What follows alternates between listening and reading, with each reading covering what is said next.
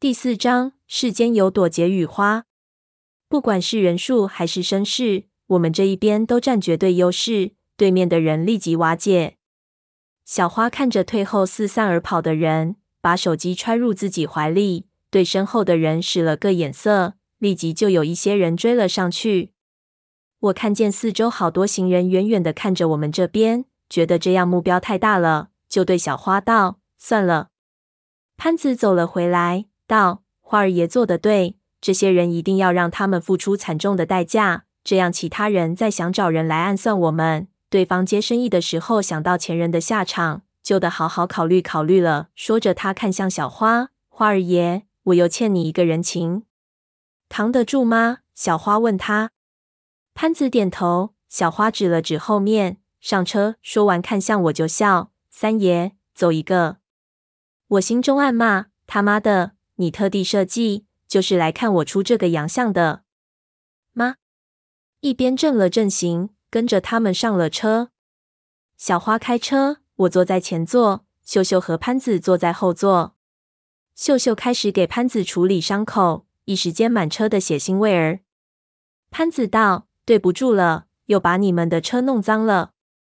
又不是第一次了，你跟着三爷，这种场面还少吗？”秀秀不以为意道：“一。”我问：“这是怎么回事？你们怎么来帮我了？”小花没回答，而是看了看我。活儿不错，那丫头果然值那个钱。我知道她指的是那个给我戴面具的人，便下意识地摸了一下脸，说道：“你不是说这张脸是你唯一能帮我的吗？怎么现在又来了长沙？”我不是为了你来的，小花道：“我是为了三爷来的。现在不是我帮你，是你在帮我。”我心中奇怪，潘子在边上道。花儿爷是我叫来的。我回头看潘子，潘子便说道：“昨天他给所有和三叔有业务来往、关系还不错的人，或者是以前的朋友，都发了消息，说是三叔这里出了一个大海货，也就是无法估价的非常珍贵的东西，让所有人都过来看货。这是一种绅士。我们现在只有两个人，就算租辆豪车，看上去也非常寒酸。”以前三叔就算一个人，因为气势在，走在道上，所有人都觉得他是带着风来的。但是三叔出事之后，各种混乱下，这股气已经散掉了。他下面那些小盘口的伙计杀来杀去，杀气被提了起来，他们会有一种错觉，觉得自己的气已经能压过三叔了。现在我们需要在声势上把他们重新压下去。要让他们在看到三叔的那一刹那，发现自己的杀气只是一种错觉。人只要第一口气被压住后，面再横也横不起来。我在北京一团乱麻，要没有那条短信，我就得被闲在北京。小花道，看了短信，我就知道你真的做了选择，我也有了借口可以过来。我看着他车后跟着的车，问他那里到底出了什么事情。为什么不能直接从后面这些人里挑人出来加喇吗？他不是还挺拉风的吗？小花看了看后视镜，道：“霍家老太的事情我还瞒着，没敢说出去。但是霍家已经开始乱了，他的几个儿子非常难弄。霍家很多出国的亲戚现在都已经回到了国内，准备开始夺产。现在他们就等着让我给个交代，告诉他们霍家老太去哪儿了。”霍家老太和小花一起出去加喇嘛？现在霍家老太一行人都没回来，她回来了。我立即明白了小花所谓的困境。